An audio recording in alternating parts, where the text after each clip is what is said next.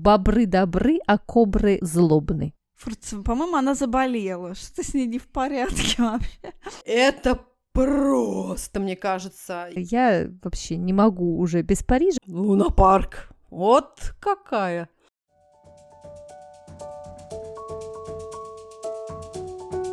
Здравствуйте! Это подкаст «Мам, почитай». Самый детский из всех литературных и самый литературный из всех детских подкастов. Здесь будет много книг, предвзятых мнений и споров о том, что и как читать с детьми. А спорить и делиться мнениями с вами будем я, Катерина Нигматульна. Я, Катя Владимирова. И я, Екатерина Фурцева. У меня двое детей, Никита, ему 14, и София, ей 12. Моему сыну Дане 8 лет. А у меня трое детей. Жене 15, Василию 9, а Тоне 3 года. Наши рекомендации и много всего интересного вы найдете во всех социальных сетях. Там мы подкаст «Мам, почитай». Нам очень важна ваша поддержка, и мы радуемся вашим чаевым. Все очень просто. Переходите по ссылке в профиле и оставляйте нам столько, сколько считаете нужным. Мы поднимем вашу честь чашку чая или бокал просека и накупим себе новых детских книг. А сегодня мы решили поговорить с девочками про книжки, про путешествия. Путешествия в книжках, книжки с путешествиями. И мне кажется, все мы сейчас путешествуем в книгах. Девочки, рассказывайте. Помнишь, мимас такой был, да. Поехали за границу, за границу разумного. Вот это мы сейчас, да, абсолютно. выезжаем регулярно. Девочки, ну я в детстве обожала просто книжки про путешествия. Вот весь Майн Рид, весь Жюль Верн, это все вот было реально мое просто самое обожаемое. Мне кажется, самое мое любимое было это э, путешествие или приключение, как там было у Майнрида, «Морской волчонок», вот про мальчика, который спрятался в трюме и куда-то mm-hmm. там плыл, я уж не помню, что там с ним происходило, но главное, что он сидел в этом трюме и жрал галеты. И я почитала просто высшим человеческим счастьем mm-hmm. сидеть в трюме и жрать галеты. Вот мне казалось, что лучше этого ничего на свете быть не может. И, и казалось мне, галеты — это что-то такое да, вкусное. Да. Просто я мечтала о них. Они мне кажется такими... Бойся своих желаний, да, Со вкусом морской соли, приключений, вот это вот все. Я любила этого Гектора Мало без семьи, где это просто какой-то мужик с мальчиком, вообще нищий совершенно, без копейки, скитаются, просто побираются там. Мне так это все нравилось. А этот граф Монте-Кристо, который, значит, едет из Парижа, погуляв по Булонскому лесу, едет в Италию в театр, театр, потом, значит, э, из, с премьеры итальянской к турецкому паше. А я была девочка, надо понимать, которая до 18 лет вообще никуда дальше Воронежа не выезжала. Вообще никуда. И Питер мне казался и то там просто недостижимым утраченным mm-hmm. раем, мечтой, там, где моя мама когда-то в молодости училась. А Лондон и Париж — это примерно как прерии, как индейцы, там, океаническое дно, высадка на Луну. Так и есть сейчас, Владимир. И сейчас, да, ровно то же самое. Но при этом, понимаешь, мне кажется, что пока Дани еще этого не почувствовал.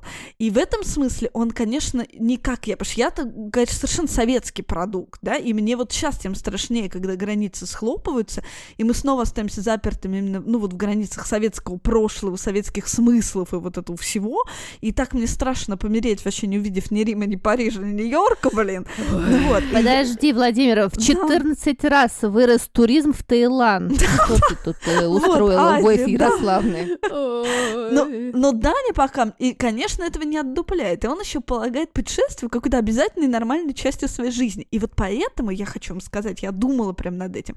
Мне кажется, поэтому Даня вообще презирает особенно приключенческие вот эти истории mm-hmm. про путешествия. Ни про каких пиратов из Китания он вообще да. отказывается читать. То есть мы читаем очень камерные вот эти истории, то есть герметичные. Пеппи живет в своем доме с лошадью обезьяной. Финдус с Пэтсоном самые хозяйственные люди на свете, ну персонажи, ладно. Хедвиг ходит в школу, Цацики ходит в школу, Ореоль ходит в школу. Все вот они живут дома и ходят в школу. Вот мы читаем только такие истории. Вот их любит Даня. И вот это совершенно не те книжки, которые я любила в детстве. Что у вас и у ваших детей, скажите? Ой, слушай, но я и сама-то в детстве довольно мало вообще читала про приключения. Меня как-то совершенно эта тема не занимала. Мне кажется, я держалась только на вот этом великолепном, помните, мультфильме про остров сокровищ, где там были совмещены а, такие мультсъемки и игра безумных актеров, мне кажется, такая киевская киностудия, совершенно великолепные безумные пираты с вот этими усами, какими-то ногами, носами и, и песни и все это. Это просто до сих пор, мне кажется, можно а, в какое-то мега уныние поставить саундтрек и, и будет нам Сейчас счастье. вы услышите трагическую и поучительную историю о мальчике Бобби, который любил...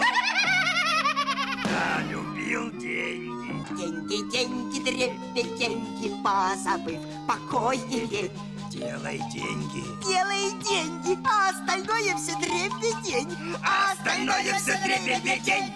Вот мои дети такие же, они тоже обожают вот эти мультфильмы, фильмы, блин, но про книги, помните, я рассказывала уже, сейчас опять в сотый раз вам порекомендую легенды о Салли Джонс, потому что да, это, мне я кажется, его даже купила. Да, вот это трилогия, да, три книжки, комикс, одна книга и две прям такие, которые зачитаешься, история про гориллу Салли Джонс и ее товарища, человека, которого зовут Старшой, вот это книги, которые я уже во взрослом возрасте прочитала, и читала Женьке сначала, а потом Василию, это, наверное, самые яркие А, то есть меня. вы их уже читали, то есть до них Да. уже читать, да? А Да, ты ее да, так да, отложила, да. думаю, это на повторше. Нет, нормально. Не, Я как мы- обычно. Ну, ты же знаешь, я же часто читаю книги, в общем-то, в собственное удовольствие. Знаешь, я вижу, что. Василий даже уже заснул, а я продолжаю, потому что ну, невероятно, невозможно остановиться. Вот да, Салли Джонс, а, прекрасного шведского писателя и художника Якоба Вигелиуса, я прям всем рекомендую уже, мне кажется, в сотый раз на волнах нашего подкаста. Обожаю. А больше всего Василий обожает, конечно же, всякие невероятные корабли, а, вот эти вот, знаете, все именно а, постройки на тему. Он ходит в арт-кружок, и у нас теперь дома стоит гигантский вот такой черный пиратский корабль. Я из Москвы с Чума. собой утащила те самые фигурки, вот этот доктор Ливси, помните, вот этот невероятный улыбающийся доктор, который всегда «А, печеночка, селезеночка, все. Вот мы их все выстроили на Васе на этот корабль, и мы восхищаемся. Васе очень нравятся именно вот корабли или, а, там, не знаю, самолеты какие-нибудь невероятные, вот эти кукурузники, Тин-Тин, который бесконечно, вроде бы такой парнишка, немножечко шелопопый журналист, но он же весь в бесконечно невероятных приключениях.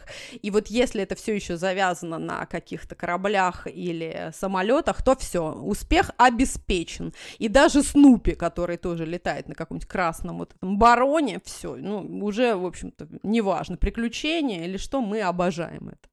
Да, ты нас подсадил на этот вот большой мультфильм полнометражный про Снупи. Мы просто его смотрели уже у нас на раз 200 вообще. Ну да, Чарли Браун, это святое, да. Да, да, да. Тигр толстый.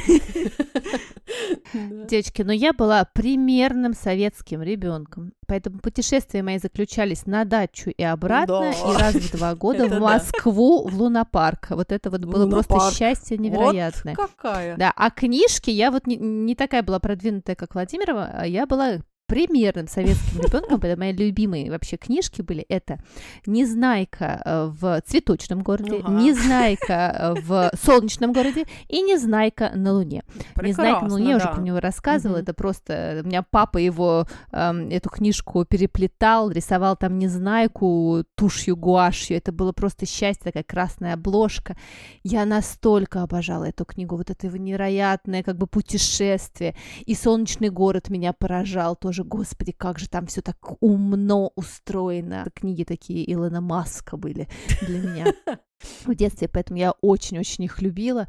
У меня Никита был невероятным фанатом Тинтина, мы Мгм. перечитали вообще все, что Ага. Тинтина было напечатано, и он тоже просто обожал, обожал.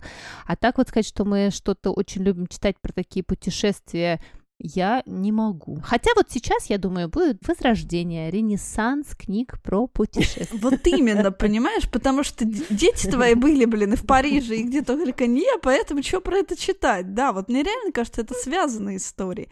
Девочки, ну и преступно вообще в этом эпизоде не сказать про путешествие Нильса с дикими гусями. Мы 534 раза про него говорили, и скажем конечно. 535 да. Я просто хочу в этом месте сказать про наш эпизод, напомнить, 8-мартовский, выпуске прошлогодней, где мы говорим про трех наших самых любимых женщин, Астрид Мгм. Линдгрен, Сельма Лагерлёв и Туви Янсен. И вот конкретно я рассказывала про Сельму Лагерлёв и про Нильса, который она задумала как учебник шведской географии, Мгм. и как здорово вообще и круто его перевели и пересказали Любарское за Дунайское. И Екатерина Лямина в эпизоде про ленинградскую редакцию Дедгиза Маршака как раз рассказывает там и про Любарскую за Дунайскую, какая была у них трудная жизнь, и э, как в итоге Любарскую и Тамару Габбе, мою обожаемую, вообще мой первый театральный опыт был в моем детстве. Первый раз я пошла в театр на спектакль «Волшебные кольца Альманзора», это вот как раз Тамара Габбе. И вот их обеих арестовали, они сидели, но вышли девочки и дождались смерти Сталина, еще жили при другом времени, и вообще, Ох. вот сто раз мы про это говорили, да, что все проходит. И вот в этом эпизоде тоже никак про них нельзя не сказать, и вы обязательно переслушайте 8 мартовский, вот наш прошлогодний выпуск, и выпуск про Дедгиз с Екатериной Ляминой, вот там тоже все про это есть. Вот.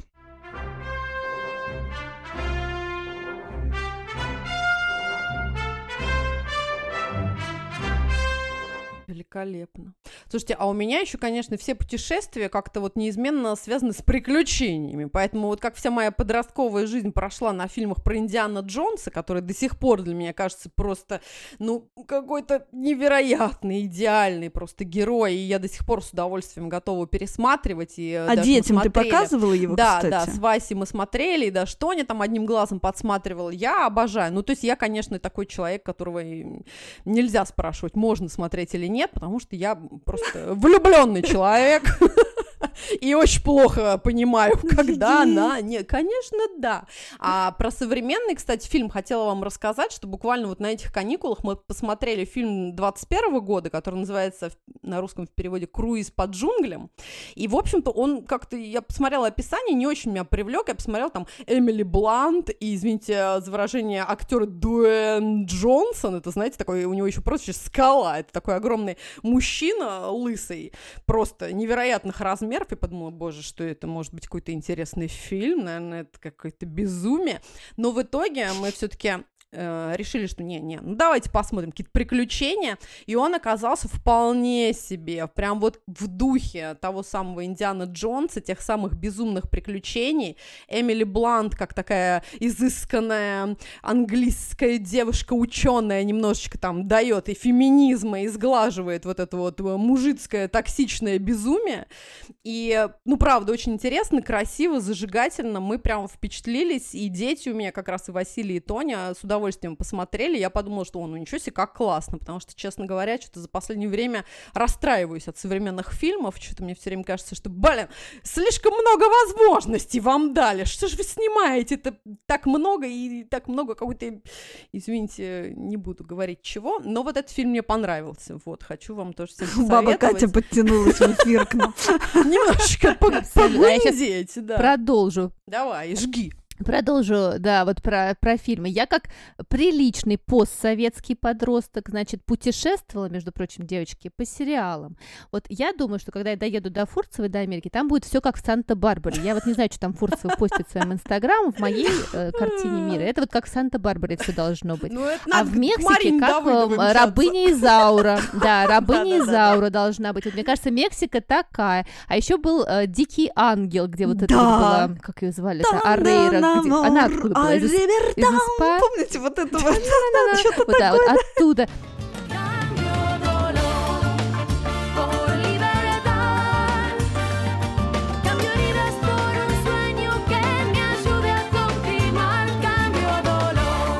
Постсоветское пространство Да, путешествовало да, этими сериалам, прекрасными, точно, нескончаемыми фильмами, Да. которые длились просто бесконечно. Девочки, сейчас будет квиз. Значит, как это? Крутите волчок. Я вам сейчас буду называть слова, вы мне говорите, что это такое. Знаете ли вы? Боже. Сейчас проверю, как вы знаете русский язык. Значит, Мгм. первое, девочки, шуга. Знаете, что такое шуга? А сахар на английском. Знаете, вот он, так, так и запишем. Дальше. Припай. Знаете, что такое? Не знаете, так и запишем. Припай. Есть какие-то идеи? Нету. Нет. Дальше. Забеги. Ну, забеги, забеги, забеги. Нет? Фурцева, по-моему, она заболела. Что-то с ней не в порядке вообще. Дальше. Поехали, девочки. Лимнология. Наука лимнология. Что изучает? Налоги? Она Скрытие налогов? Левонология? Лим- Лимон- Лимонова. Лимнология, девочки, изучает озера. И всю эту прекрасную информацию, а вот все, что э, эти непонятные слова, которые я говорила до этого, это все виды снега и льда на Байкале. Я вам хочу рассказать про просто волшебную книгу, которую выпустила самокат прямо перед Новым годом. И называется «Смотри, Байкал». Книга путешествия э, с иллюстрациями Ани и Вари Кендель, и текст написала Ольга Патрушева. Это такая красота. Девочки, я никогда не была, к своему стыду, на Байкале, и Да, после я прочтения была. этой книги я Да. поняла, что просто... это вот, мечта, Владимирова, нам надо с мечта, тобой да. собраться. А ты мечтаешь о летнем или о зимнем Байкале, скажи мне? Слушай, вот мне кажется, это все равно. Можно и тогда, и тогда, потому что он невероятно красивый. Да. Значит, во-первых, девочки, э, оптимистичная э, новость для тех, кто еще в Москве. Так, Владимир, смотри, в Байкале пресной воды хватит на 20 тысяч лет. Ой, ну, это- нам, если что, вдруг нас совсем отгородят. Так что вода будет. Это первое. Э, Значит, Байкал, ну, мы все знаем, что это самое, значит, великое и большое озеро пресное во всем мире, но я никогда не думала, что там всего так много. Там какое-то невероятное количество животных и различных рачков и э, байкальских нерп, э, которые живут только там, и они эндемики, и они живут с каких-то доисторических времен, а, и их до сих пор вот изучают. Это просто что-то невероятное. А, Никогда не знала, что там столько невероятных городов на побережье Байкала, и э, дом Волконских есть, вот мне что туда нужно, музей декабристов, почему я там еще не была, вот я так сейчас сижу и, и думаю, какие-то невероятные горы, невероятные растения. Книжка очень интересная, огромного нашего любимого размера, который не помещается ни на одну полку, кстати, у нас один из наших первых эпизодов был как раз про книжки, которые не помещают ни на одну полку, вот если вы с тех пор завели себе такую полку, вот обязательно бегите и покупайте эту книжку. И тут есть разворот про то, как вообще Байкал осваивался, и как э, его исследовали, что в нем находили и строили. Что мне очень понравилось, тут прям по этой книжке можно составить себе маршрут. Написано, какой можно маршрут э, пойти пеший, водный, коньковый, любой. Пролет Байкал, целый разворот. Оказывается, лед Байкала какой-то самый уникальный лед во всем вообще мире, и по нему изучают вообще то, что происходит в космосе. Как это, девочки, не спрашивайте, я не поняла, но это меня поразило просто. Вот. И на самом деле очень классно, что ребята еще включили в эту книжку различные благотворительные проекты, которые пытаются сохранить Байкал и помочь ему, и э, делают различные образовательные проекты. Ой, девочки, а представляете, вот вообще э, дети, которые ходят в школах рядом с Байкалом, у них есть такой предмет, называется байкология. Вот да они ладно, вот это прямо Байкал. круто. Это, мне кажется, супер круто и классно. В общем, э, всем, кто остался в России, я очень рекомендую книгу «Путешествие Байкал», потому что после ее прочтения вы не сможете не побежать и не купить э, билеты э, в Иркутск. Я вот прямо собираюсь, мне теперь туда нужно. А «Смотри, Байкал» самоката. Слушай, да, я прям, да, я ужасно тоже хочу и давно хочу, но теперь еще больше захотела, блин. И книжка мне нужна, Байкал мне нужен летний, зимний, все. Обязательно. И захотелось даже напитка Черноголовского выпить Байкал в честь вот этого Точно, вашей да. будущей поездки. Тебе смешно, а теперь во всем Бургер Кинге вместо Кока-Колы, Спрайта и Фанты там, значит, Байкал, Тархун, вот это вот все великолепие, напитки из Черноголовки, да. Ну-ну. Идти без остановки, из черноголовки. Слушайте, Дева, ну я как раз опять возвращаясь ко всем невероятным постройкам типа кораблей и прочих вот этих, э, не знаю, яхт, лодок и э, безумных каких-то самолетов для путешествий, конечно, не могу вам не рассказать, не напомнить про нашего любимейшего Свена Нуртквиста, простите, которого мы уже сто раз упоминали, но совершенно уже в другой истории. И здесь вот в этих книжках, про которые я буду вам рассказывать, он выступил исключительно художником, иллюстратором, уже сам ничего не сочинял, а прям вот э, как настоящий такой исследователь исторических событий выступил и рисовал иллюстрации к прекрасной книге, например, которая называется «Васса выходит в море». Да, я знаю, это, Это книжка, да. Просто, мне кажется, и книга невероятно прекрасная, и сама история просто удивительнейшая. потому что Васа это такой корабль, королевский корабль, который был одним из самых больших кораблей в военном флоте шведского короля Густава II Адольфа, про его невероятную безумную судьбу, потому как этот прекрасный корабль строили два года в 17 веке, практически всем Стокгольмом, то есть в 1626 и вот до 28 года его строили. И так как он был частью вот этой морской кампании польско-литовской войне, то король мечтал о том, чтобы вот этот корабль производил невероятное впечатление, чтобы он был огромный, чтобы его путешествие это просто было ну, настоящим историческим событием а, вкладывали какое-то безумное количество в него сил в постройку, огромное количество людей принимало участие. Но самое потрясающее, что путешествие этого корабля, оно продлилось буквально 20 минут. То есть он торжественно отошел. Вот незадача. Да, буквально отошел, вот, значит, в свой дальний путь под вот эти аплодисменты и восторги прекрасных жителей Стокгольма, которые два года, да, над ним там трудились. И из-за некоторых ошибок в построении затонул, пройдя всего там километр, по-моему, 300 метров, то есть буквально меньше 20 Боже минут мой. его путешествие длилось. Можете себе такое представить? И он вот, значит, на глазах изумленной публики завалился на бок, потому что оказалось, что балласта было недостаточно, такие гигантские мачты выстроили.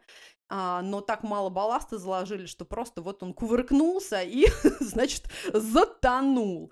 И самое еще, значит, безумное, что я просто не перестаю восхищаться, потому что мы с Васей обожаем эту книгу и очень часто и просто иногда пересматриваем и читаем, что корабль вот так вот в этом а, иле на дне около практически берега, да, к стокгольмских вот этих прекрасных островов, пролежал, внимание, 333 года, после чего Боже. его все-таки фанаты и, естественно, а, различные ученые решили, что надо бы его достать, потому что он сохранился очень-очень хорошо, просто, да, ну, так вот ему немножечко повезло, что он был абсолютно новый, свежий, да плюс еще и упал в такое вот место, лежал там в каком-то иле, где не заводились те самые мерзкие черви, которые обычно поджирают э, древесину и всячески портят м, то, что могло бы остаться. А, учеными, да, и фанатами было, естественно, принято, что надо бы его доставать, и вот до сих пор с 1961 года, как его достали, он теперь находится в Стокгольме, есть целый а, музей, посвященный этому кораблю, и мы даже когда были в Стокгольме, мечтали и никак не могли попасть туда, все время хотели вокруг да около, потому что времени было мало, мы никак не совпадали а, с часами работы, а нам хотелось и Кастрит Лингрен, и Юни Бакинин, и везде, и везде, и мы кружили вокруг да около, но теперь думаем о том, что это вот как раз прекрасный повод тут вернуться и все-таки попасть в этот чудесный музей, потому что история, конечно, невероятная. Но чем хороша еще книжка «Васса выходит в море», потому что Свен Нуртвест выступил как иллюстратор, он, естественно, как настоящий фанат-маньяк, мы все помним, э, насколько подробно и дико круто может рисовать э, Свен Нуртвест то, чем он увлечен. Он, естественно, провел во всех этих прекрасных музеях какое-то невероятное количество часов, очень подробно вообще изучил не просто там строение корабля, все детали, то есть вот то, что, например, обожает мой Василий, знаете, вот эти все мачты, и здесь вот такая вот, я не знаю, пушечка стоит, а здесь вот э, такой флажок должен висеть. Но и вообще... Бакштаг а, и Аркштаг, я вот, знаю слова. Господи боже, вот вы видите.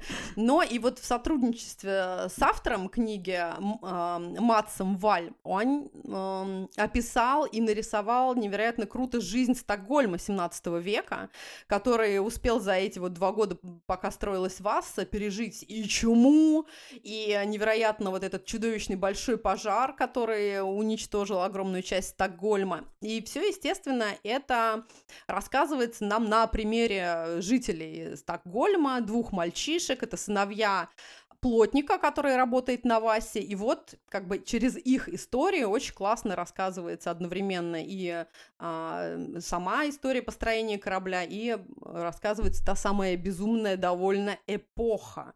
В общем, я прям всячески рекомендую, потому что это невероятно потрясающе, и э, можно бесконечно рассматривать, уточнять какие-то детали и мечтать о путешествии в Стокгольм. Ну и вообще для меня, я каждый раз думаю, господи, ну это идеальное путешествие военного корабля. 20 минут и на бачок. Вот хотелось бы, да, чтобы все военные корабли, они примерно так и вот и путешествовали. Очень круто. Слушай, да, я тоже была в Стокгольме один день всего, у меня в него не помещалось просто ничего. Да, ничего. Я тоже что-то про... Да, прозевала этот корабль, но знаю про него, да. У меня тоже беловоронская книжка, говорила уже как-то про нее, но это очень хорошая книжка, одна из моих самых любимых, поэтому не грех и повторить. Э, Она называется э, «Невероятное путешествие». Ее автор канадка Шейла Банфорд, и в 18 году она родилась в Шотландии, в 41-м она выходит замуж, и в этом браке, значит, у них рождается трое детей. Во время войны, начинается война, она работает очень крутая вообще женщина, водителем скорой помощи, на минуточку. Вот, и, и в 51-м, да, она, и, собственно, из Великобритании она уезжает в Канаду. Вот, поэтому она канадка. вот так все получилось с ней. А книга это вы ее сейчас вспомните, потому что вы все смотрели кино, а книжку, небось, не читали. вот, ее как раз «Белый ворон» очень круто переиздала. Э, сюжет там такой, что английский бультерьер, лабрадор и сиамский кот проходят э, там 500 километров э, в поисках дома. И этот фильм был дважды экранизирован. Есть старая экранизация 63 года, есть 93 года, она называется «Дорога домой». Сейчас вы все вспомните, да. И вот этот последний мы издание смотрели вообще сто тысяч раз, и даже по мотивам там сделали какое-то продолжение, типа «Дорога домой 2», тоже неплохой. И главное в этом фильме, конечно, что животные, когда говорят, не открывают рты. Это вообще просто великолепно, да. 93-й год стайл, да, очень приятно на это смотреть. И вот, может быть, у кого-то была такая книжка в детстве, она называлась «Приключения животных», и там был индеец такой на обложке. Я пошла, значит, смотреть эту книжку, и девочки, сколько открытий меня ждало. Сейчас я вам про все про них расскажу, вы не избегнете ни одного моего открытия. Там, значит, Джек Лондон, да, в этой книжке, Сеттон Томпсон, там Да. ластанка, Мгм, все понятно, да. А есть там менее известный автор, например, Арчи Бинс и вот Шейла Барнфорд. И вот про Арчи Бинса у меня тоже есть два слова. Это такой американский писатель и историк, и, собственно, его повесть вот эта была написана в 60-х, и уже через 6 лет на минуточку, ее перевели на русский. И называется она «Бастер ко мне». Ее недавно переиздал Мелик А, Пашаев. Да, это про мальчика и тюленя. И да, да, да. И по духу она похожа на лингреновскую сальткроку вот немножко, но тоже очень крутая история. На самом деле я вообще про нее забыла, и потом э, купила эту книжку совершенно независимо вот Мелик Пашаев, и потом уже начали ее читать, и я поняла, что я ее читала в детстве. Она обалденная эта история. Там мальчик Клинт Берлоу, он живет Катя Фурцева на берегу Атлантики. Внимание, на границе США и Канады. То есть где-то там вот где-то рядом с выезжаю. тобой, да, Да. он обитает. И вот он находит, это все в 60-х происходит, он находит телененка, называет его. Бастером. И значит, этот телененок ведет себя вообще кое-как, просто для него не существует никаких границ, он там везде ходит. Например, он э, наведывается по всем соседним фермам и, значит, завтракает. А как он завтракает? То есть он берет и доит коров, просто выпивает все молоко. С утра фермеры просыпаются, нифига никакого молока нет. Все коровы уже освобождены от этого молока, да. Ну, в общем, он там много чего творит, но на самом деле у них прям очень классные отношения с этим тюленем. Там, в общем, много разных перипетий происходит, не буду спойлерить, ну, как бы ожидаемо там приходится расстаться, но в целом там все, в общем, на такой очень теплой ноте как бы заканчивается. В общем, очень крутая история. И главное, что Пашаев ее издал с рисунками, Калиновского, моего обожаемого, да-да-да. Это просто абсолютно ш- шедевральное переиздание, прям поклоном. А про Калиновского уж мало в этом году было хорошего, ну, в 22-м я имею в виду, но мы с Матвеем, значит, с моим урвали на аукционе, я вам рассказывала, эскиз рисунка Калиновского для Алисы в «Стране чудес». И я прям хочу всем про это рассказать, потому что это дико крутая Вообще. история, да. Причем мы просто каким-то чудом это увидели, и там вот этот вот знаменитый грифон, если вы помните, которого из рта торчит гирлянда с сосисками. И вот, значит, мир рушится, все непонятно как вообще, но зато у нас теперь есть эскиз Калиновского, и я считаю, что это вообще прекрасно. И там надпись, значит, э, почему грифон с сосисками, то есть прям его рукой Калиновского. Видимо, где-то рядом кухня, пишет он. По-моему, да, душу за это можно продать. Много неясного в странной стране Можно запутаться и заблудиться Даже мурашки бегут по спине Если представить, что может случиться В общем, дальше я вам рассказываю. Значит, про Арчи Бинза я вам рассказала. Там еще был такой автор, которого девочки зовут Серая сова. Так. М? В советской книжке, какой. да, да, М? за- загадочный персонаж.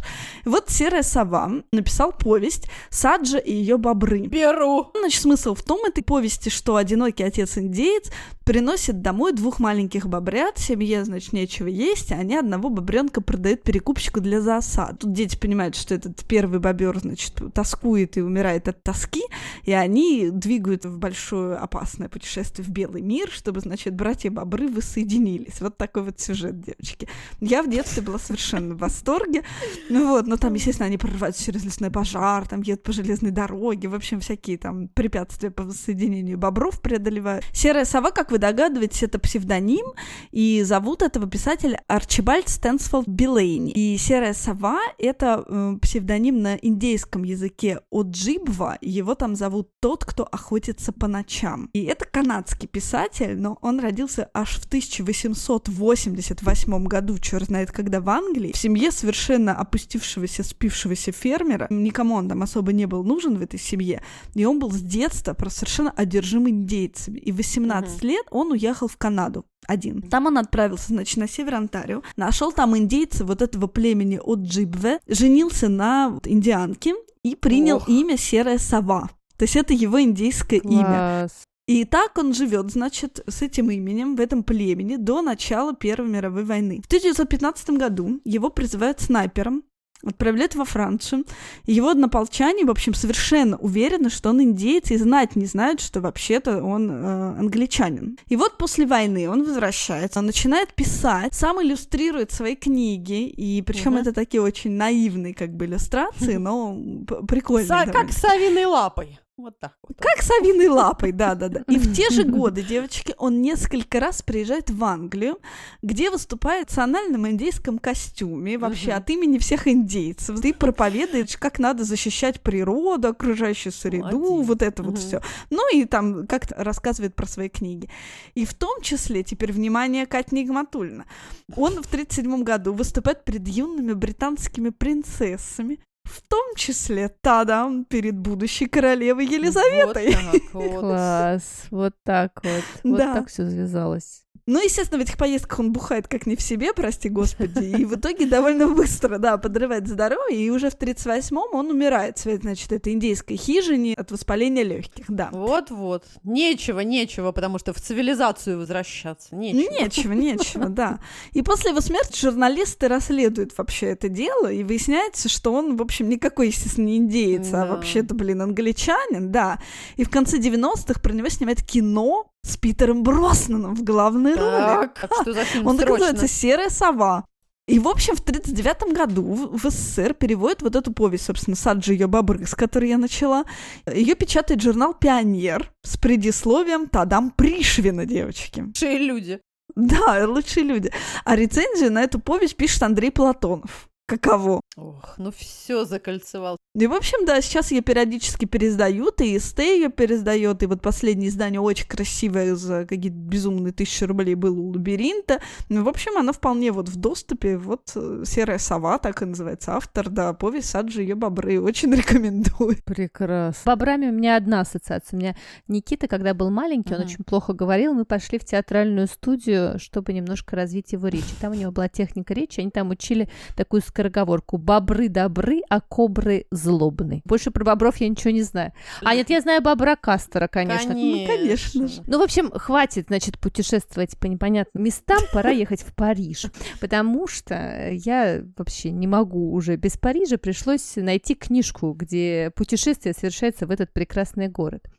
А, на самом деле, это серия комиксов, а, которую очень любила моя Софийка. Когда была чуть помладше, издали ее пешком в историю, и она про девочку Виолетту, которая путешествует по свету. Девочка Виолетта, ей сначала 11, потом 12, 13 лет, вот у нас три тома есть, цирковая девочка, потому что она растет в бродячем цирке Ля Люн, который достался ее дяде по наследству. Состав этого цирка, девочки, вы сейчас оцените. Там есть Амели де Ля Люн, это мама. Моя мама – женщина-ядро, пишет Виолетта. Очень ласковая и сладкоежка. Ее любимое лакомство – шоколадные вафли. Тем, кого любит мама, шьет красивый лоскут на одеяло. Мама такая огромная, летающая. В обтягивающем трико, да, я угадаю. Абсолютно, да. И еще любит, представляете, шоколадные вафли. Это просто работа мечты. Есть шоколадные вафли и в обтягивающем звездами костюме летать э, как ядро. Именно. Вот это, понимаете, это альтер-эго, альтер-эго счастливое. Есть еще прекрасный отец э, Конрад Вермеер, он энтомолог, но он влюбился, значит, вот эту Амели де ля Люна. Надо понимать, что Амели де ля Люн в пять раз больше этого маленького энтомолога. Идеально. Вот. идеально. И он раньше преподавал, да, в Амстердамском университете, таскает везде свои Он какие-то труды. да. А, вот, а- абсолютно, именно. А теперь дрессирует жуков, потому что как бы вот он оказался в цирке, вот он, значит, этими жуками там э, выступает. Есть еще дедушка Тензин, который родился в Гималаях, очень много э, медитирует, говорит мало и что-то подозрительное курит. Мгм. Вот. Тоже наш, наш персонаж. Есть еще прекрасный Самир э, с обезьяной Симбадом, такой лучший друг Виолетты, который со своей сестрой работают в цирке э, акробатами. И есть вот этот такой дядя Люпен, э, очень строгий и всех строит. И на самом деле э, Виолетта это единственная девочка, которая в цирке не выступает. Ее заставляют в каждом городе, где они э, находятся, учиться. И, девочки, ну, э, э, как называется по-английски, what's not to like? Париж, конец 19 века, Виолетта, цирк, приключения. Она, в общем-то, конечно, там сидит, мечтает на уроках, не хочется ей учиться. Она попадает все время в какие-то невероятные истории, и мне очень нравится, что в каждой книжке, значит, есть какой-то реальный э, персонаж из жизни. Вот, например, э, в путешествии по Парижу она помогает не абы кому, а, а самому Тулузу Латреку. Он везде ходит бедный, несчастный, вот, в общем-то, они там ему помогают, он рисует им афиши прекрасные. Очень красивый комик с такими яркими иллюстрациями, чудесные герои. И вот в каждой книжке Виолетта и этот прекрасный цирк едут в разные, в разные города. Идеальное чтиво для э, младшего школьного возраста, да и, в общем-то, и я с удовольствием прочитала эти книжки. Всем очень советую. Кому хочется в Париж, вот, пожалуйста.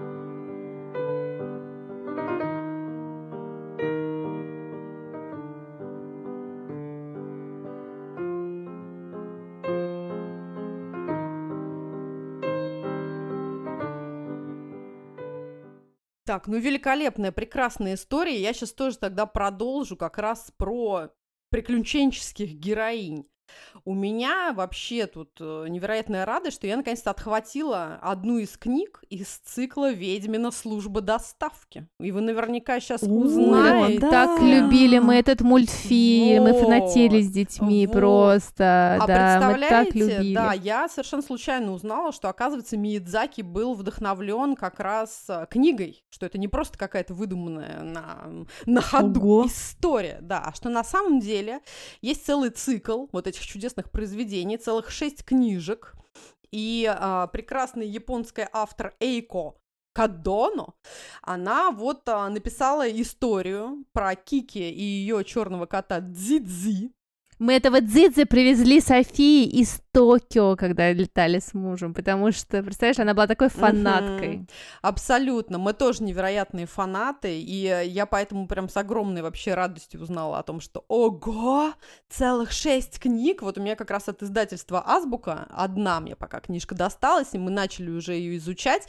И это, конечно, супер большая вообще радость и удовольствие, потому что понятно, что в мультфильме Идзаки вложил истории сразу из всех шести книжек, да, он попытался там как бы такой собирательный образ и э, какие-то только моменты туда вместить и уложить, а тут вот все очень подробно, очень интересно, и если вдруг вы не знаете, то вот Кики это такая прекрасная девочка-ведьмочка, ей исполнилось 13 лет, а это означает, что пришло время начинать самостоятельную жизнь. Это вот меня всегда тоже вдохновляет, я все время думаю, боже, 13 лет, и надо Пора. начать самостоятельную жизнь. Японцы знают секрет счастливого ментального здоровья родителей, что я тебе хочу сказать. Да, это великолепно. То есть вот Кики теперь надо выбрать город, где нет других ведьм, что тоже, да, конечно, замечательно. Найти какое-то свое дело по душе и научиться справляться со всеми трудностями и радостями самостоятельности. А, и понятно, что вот она ведьма, у нее есть какие-то навыки невероятные, но надо как-то быть полезной обществу. И Кики решает, что она очень хорошо умеет летать на своей метле, у нее есть этот черный кот, а вот доставка по городу нужна всем и каждому. И это прекрасно, потому что, конечно, она и помогает всем жителям, и с кем-то у нее складываются великолепные отношения, с кем-то какие-то проблемки возникают, но все это вообще очень и очень жизненно, интересно и весело, и магически при всем этом. Мы тоже вот обожаем Дами Идзаки, который, конечно, вдохновился всей историей, в 89 году снял мультфильм, который отхватил там какие-то невероятные премии. Мы тоже уже с Тони мечтаем про черного кота плюшевого и про такое же платье прекрасное. Помнишь, как Кики там все время волнуется, что она не может себе позволить какие-то шикарные платья, у нее должно быть такое ведьминское черное, и вот этот смешной ее красный бант, и туфельки, на которые она все время смотрит э, в витрине магазина, потому что ей денег никак не хватает. А самый э, любимый и смешной момент еще, когда они со своим котом Диди обсуждают, что ну неужели мы всю жизнь будем питаться блинами, потому что денег нам хватает только на молоко, муку, вот масло, яйца, вот это вот все. И мы печем блины. Я просто себя тоже все время каждый раз думаю, когда меня дети каждое утро заставляют печь блины, а неужели мы каждый день будем питаться блинами? Но это счастье, конечно. Вот, поэтому я вам рекомендую обязательно. И это классные, невероятные приключения и путешествия отважной девчонки. И очень классно, что мы вот с вами здесь вспомнили не только про отважных мужчин-путешественников, но и про девчонок. Это всегда тоже радость. Ой, Катька, в пандан про ведьм скажу, что Даня очень любит маленькую бабьягу или маленькую ведьму, она по-разному переведена, но Пройслера, да, естественно. Как-то он слушал или там читал, и потом меня спрашивает, мама, а что такое Вальпургиевая ночь? А меня что-то закоротило, и я не поняла, про что он меня спрашивает, и я подумала, что он меня спрашивает про Варфоломеевскую ночь. И ему говорю, Варфоломеевская ночь, когда католики перерезали гугенотов. А мне говорит, зачем они перерезали бегемотов? На этой оптимистической ноте мы говорим вам, что это был подкаст «Мам, почитай». И я, Катерина Нигматульна. Я Катя Владимирова. И я, Екатерина Фурцева. Мы все также будем рады, если вы подпишетесь на наш подкаст, поставите нам 5 звездочек везде, где вы нас слушаете, а еще расскажете нам о ваших впечатлениях и книжных находках. Мы все-все-все читаем. Мы будем рады вашим чаевым. Просто проходите по ссылке в профиле и оставляйте ту сумму, которую считаете нужной. Задавайте нам вопросы, делитесь своим мнением и читайте детские книги. До следующей недели. Пока! Пока! Пока! Мам, почитай!